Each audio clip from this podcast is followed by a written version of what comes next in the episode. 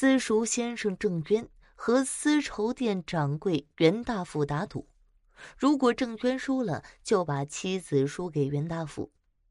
这袁大富说出了答案，郑渊却把袁大富告上了公堂。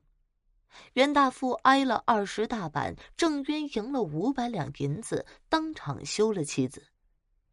明朝年间，有个私塾先生叫郑渊，知书达理，文质彬彬，娶妻金莲，长得漂亮，却喜欢交际。郑渊平时在外教书，吃住都在学堂，一个月回家一次。这金莲一人在家，耐不住寂寞。经不起登徒子的挑拨，一来二去呢，就和丝绸店的掌柜袁大富搞在了一起。不久啊，这郑渊就听到了风言风语，却没有凭据。这一天，郑渊回家休息，袁大富派人送来了请帖，邀请郑渊夫妻二人去吃饭。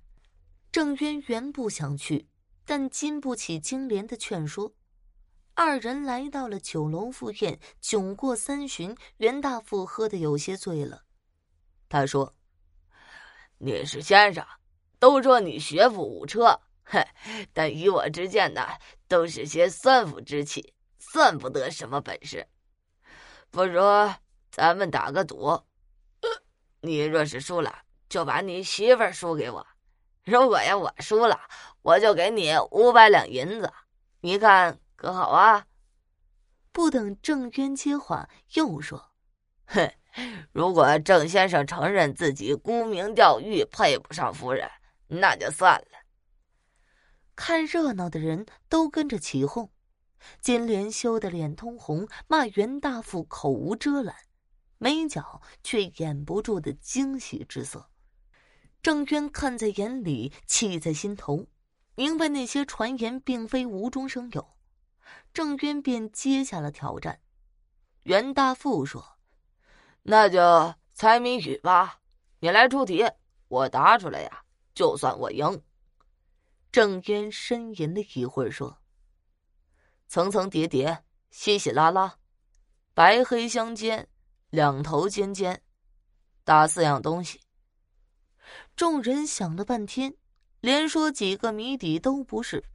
这袁大富满肚子的草包，一个也猜不出来。他给金莲使了个眼色，金莲秒懂，忽然脸色一沉，泪如雨下，起身就往外走。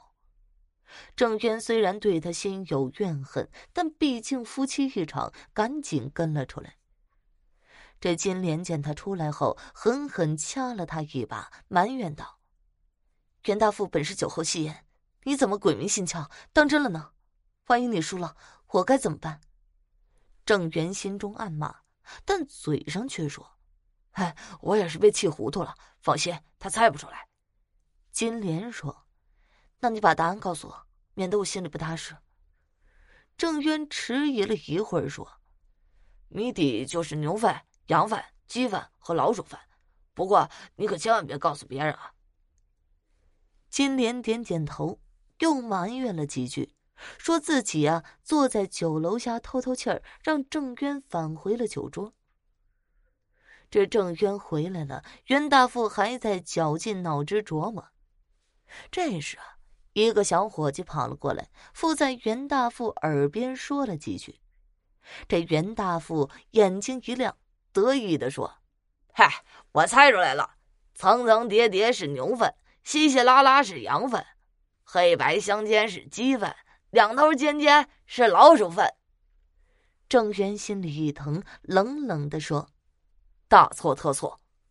这袁大富急了，说：“哎，愿赌服输啊！这不是谜底，那谜底是什么呀？”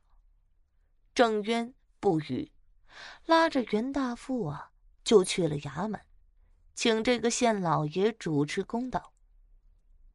当着众人的面，郑渊说。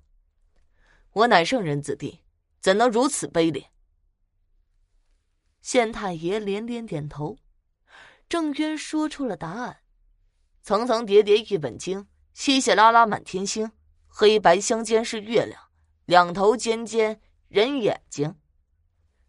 县太爷听了连连称妙，郑渊又将事情经过说了一遍。这县太爷一听，哈，媳妇儿帮外人，若说没有偷人，我是不信。